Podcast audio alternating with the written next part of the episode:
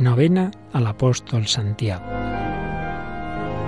Santiago apóstol, tú que fuiste hombre de carácter y ambicioso, ayúdanos a ser fuertes en la fe y a ambicionar los bienes del cielo.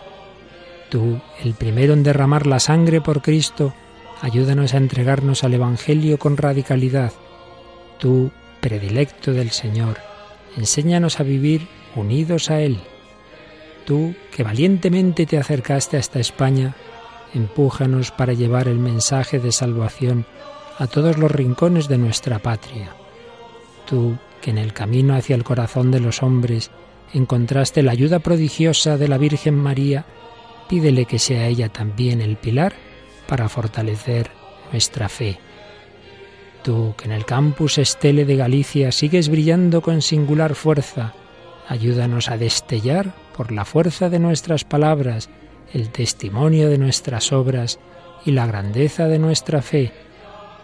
Tú que bebiste el trago amargo del cáliz del Señor, levántanos cuando nos asolen las pruebas o pesen las cruces. Tú que eres punto final de un camino, conviértenos en puentes entre Dios y los hombres, en estrellas que iluminen la noche oscura en senderos que lleven al encuentro con Jesús, en posadas donde los corazones descansen, en horizonte de un mañana mejor, en palabra oportuna frente al desaliento y la desesperanza.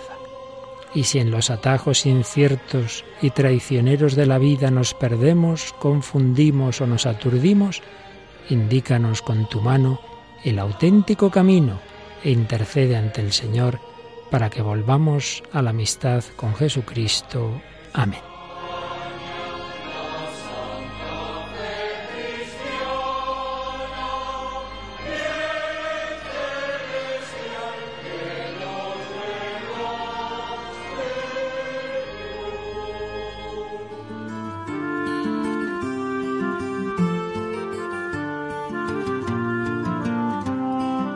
La última visita de un papa a Santiago de Compostela fue la de Benedicto XVI en el año santo compostelano del año 2010.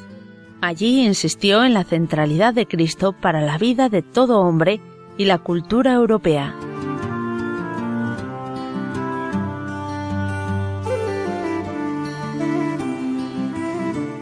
De la humilía de Benedicto XVI en la misa en Santiago de Compostela el 6 de noviembre de 2010.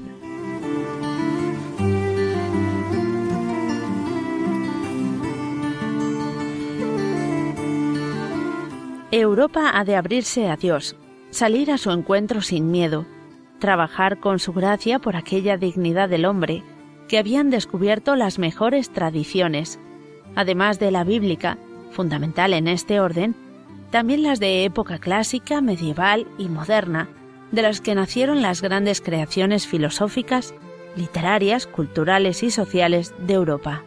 Ese Dios y ese hombre son los que se han manifestado concreta e históricamente en Cristo. A ese Cristo que podemos hallar en los caminos hasta llegar a Compostela. Pues en ellos hay una cruz que acoge y orienta en las encrucijadas. Esa cruz, supremo signo del amor llevado hasta el extremo, y por eso don y perdón al mismo tiempo, debe ser nuestra estrella orientadora en la noche del tiempo.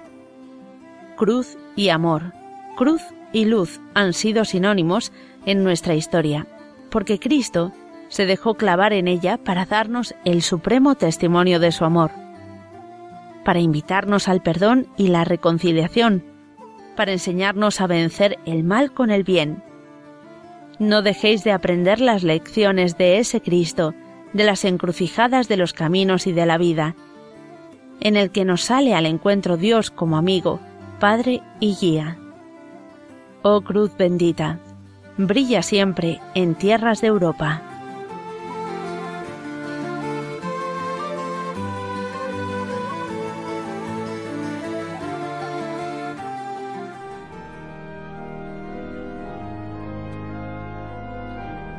Dios Todopoderoso y Eterno, que consagraste los primeros trabajos de los apóstoles con la sangre de Santiago, haz que por su martirio sea fortalecida tu Iglesia y por su patrocinio España se mantenga fiel a Cristo hasta el final de los tiempos. Amén.